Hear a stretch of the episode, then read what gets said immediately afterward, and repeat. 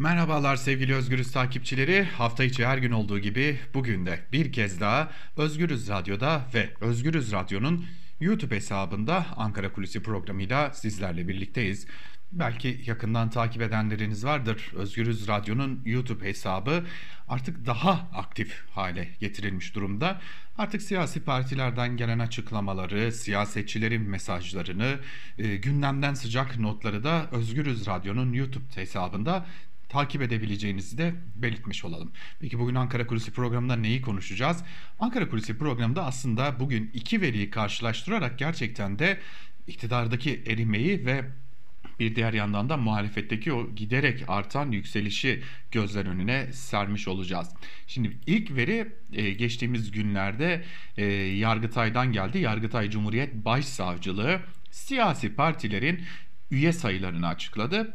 E, açıklamada internet sitesinden Yargıtay Cumhuriyet Başsavcılığı'nın internet sitesinden yapıldı. 4 Ekim itibariyle 4 Ekim 2021 itibariyle öne çıkan bazı siyasi parti e, üye sayılarına bakmak gerekecek. Zira bize e, çok şey anlatıyor demek de mümkün.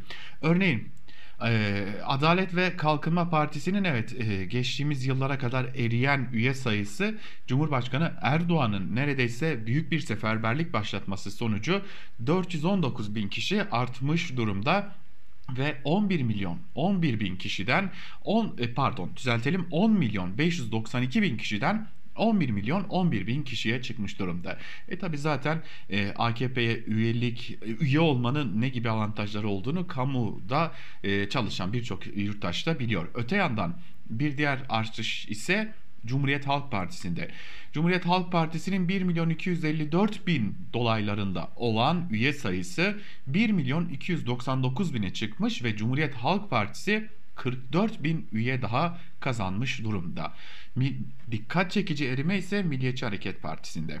494 bin olan yani 3 Ekim 2020 tarihinde 494 bin dolaylarında olan MHP'nin üye sayısı tam 21 bin kişi azalmış.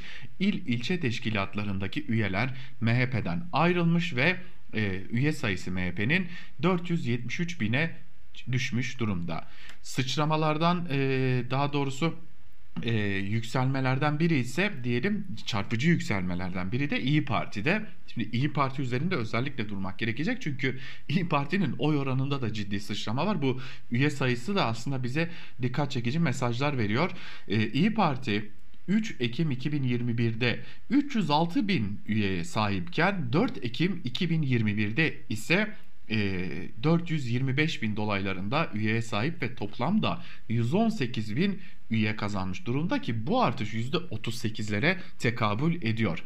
Yine önemli partilerden biri olan e, Halkların Demokratik Partisi'nin üye sayısı da ki yani HDP üye olmak hele ki Türkiye'de şu şartlarda ciddi bir risk barındırıyor. Malum e, her ağzını açan iktidardan her sözcü HDP'nin de tırnak içerisinde söyleyecek olursak bir terör örgütü olduğunu neredeyse söylüyor. Kaldı ki bir de Yargıtay'da bir kapatma davası söz konusu. İşte buna rağmen 3 Ekim 2020'den 4 Ekim 2021'e kadar geçen sürede HDP'ye e, binden fazla insan üye olmuş durumda.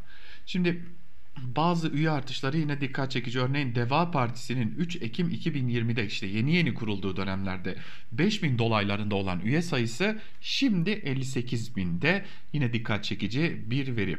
İlginç de bir partinin üye sayısı çok fazla artmış durumda. Bir internet sitesi bile doğru düzgün çalışmayan bir partiden bahsedeceğiz. Muhafazakar Yükseliş Partisi. 3 ee, Ekim 2020'de 12 bin olan üye sayısı nedense e, şimdilerde 71 bin dolaylarına çıkmış durumda. Saadet Partisi'nin üye sayısında 52 bin kişilik bir artış var. 217 binden 269 bine çıkmış durumda. Yine Saadet Partisi'nin e, üye sayısı. Gelecek Partisi'nin üye sayısı kurulduğu dönemden bugüne kadar işte 14 bin üyeden e, bugünlerde 34 bine gelmiş durumda. Bu da dikkat çekici. Yine Türkiye İşçi Partisi son dönemde e, özellikle milletvekili transferleriyle de tanınan e, Türkiye İşçi Partisi ise e, bir, yıl içerisinde 5176 üyeden 5 e, pardon 5176 e, 1322 üyeden 5092 üyeye gelmiş durumda. Şimdi üye sayılarındaki değişiklikler böyle. Ee, özellikle MHP'deki il ilçe teşkilatlarındaki istifalar, ayrılmalar, e, ihraçlar ile birlikte üye sayısının düştüğünü görüyoruz. E, muhalefetin ise üye sayılarını partilerinde artırdığını görüyoruz. Şimdi Konda'nın bir araştırması var. Konda önemli bir kamuoyu araştırma şirketi. Biliyorsunuz Milliyetçi Hareket Partisi bu sıralarda e, araştırma şirketlerinin sert bir kıskaca da alınmasını istiyor.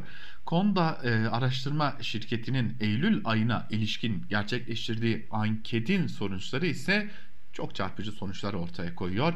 Cumhur İttifakı'nın oyu %41.6'ya gerilemiş durumda. Buna karşın Sadece İyi Parti ve Cumhuriyet Halk Partisi'nin dahil edildiği Millet e, İttifakı'nın oyu ise %44.1 olmuş durumda. Hemen ayrıntılarını da paylaşalım. Çünkü üye konularıyla birlikte paralellik gösteriyor aslında. Örneğin AKP'nin Temmuz'da %36.1 olan oyu Eylül ayında %32.7'ye gerilemiş durumda. Tekrarlayalım. AKP'nin oyu %36.1'den %32'ye kadar gerilemiş durumda. Yine bir diğer izlenim şu ki Cumhurbaşkanı Erdoğan'ın bir sonraki seçimi kazanması ihtimalini olumsuz görenlerin oranı da %64 dolaylarında. Bu da önemli bir veri. Yine MHP'nin oyunda e, bir gerileme söz konusu. Oy oranı MHP'nin %8.9'a düşmüş durumda ve Cumhur İttifakı'nın böylelikle toplam oy oranı %41.6 olmuş durumda. Hemen hatırlatalım Cumhur İttifakı'nın oyu Haziran'da %46.5 iken Temmuz'da %45.4'e gerilemişti. Giderek artan ekonomik krizin etkileriyle birlikte de ki bunun yanında muhalefetin atağıyla birlikte de %41.6'ya ulaşmış durumda e, gerileme. Gelelim muhalefete. Cumhuriyet Halk Partisi'nin oyuna bakalım. CHP'nin oyu %24.8'e gerilemiş durumda. E, bu dikkat çekici. Neden dikkat çekici onu birazdan aktaracağız. İyi Parti'nin oy oranı ise %19.3'e çıkmış durumda. Şimdi CHP'nin Temmuz ayında oy oranı %25.6 iken bugün 24.8 görünüyor. Bu arada İyi Parti'nin oy oranı ise %15.7'den %19.3'e çıkmış durumda. Burada İyi Parti ile CHP'nin tabanında bir kayma söz konusu gibi görünüyor. Küçük de olsa bir kayış söz konusu. Bir diğer yandan da e, MHP'nin tabanından AKP'nin tabanından İyi Parti'ye Akşener'in gösterdiği performansa paralel olarak da bir akış söz konusu. Bu arada Millet İttifakı'nın toplam oy oranı da e, ciddi bir artış göstermiş ve %44.1'e yükselmiş. Kilit parti konumuna tam da burada HDP geliyor. Halkların Demokratik Partisi'nin oy oranı %11.7 olarak belirlenmiş durumda. Temmuz ayında %11.2 olan HDP'nin oy oranı %11.7'ye yükselmiş ve 0.5'lik bir artış söz konusu ve yine HDP'nin burada kilit parti konumunu sürdürdüğü de görülüyor.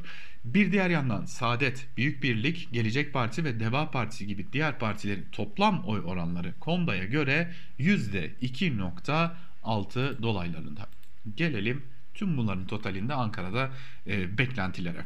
Ankara e, dün aktardık. Yani MHP elinden geldiğince erken seçimin yaşanmaması için e, seçim yasasını bekletmeyi planlıyor. AKP daraltılmış bölge umudunu sürdürüyor ama pek de e, gerçekleşme ihtimali üzerinde durulmuyor.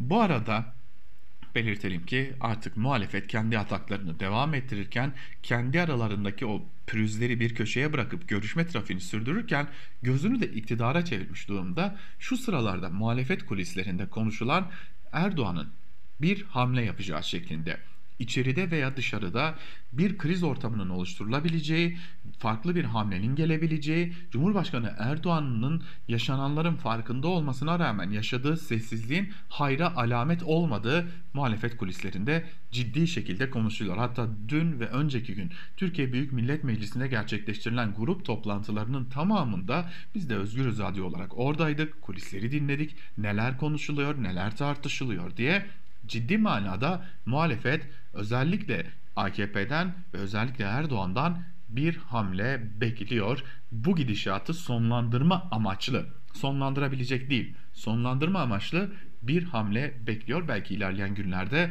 bu hamle ihtimali üzerine de bir program düzenleyebiliriz diyelim ve bugünlük Ankara Kulisi'ni noktalayalım.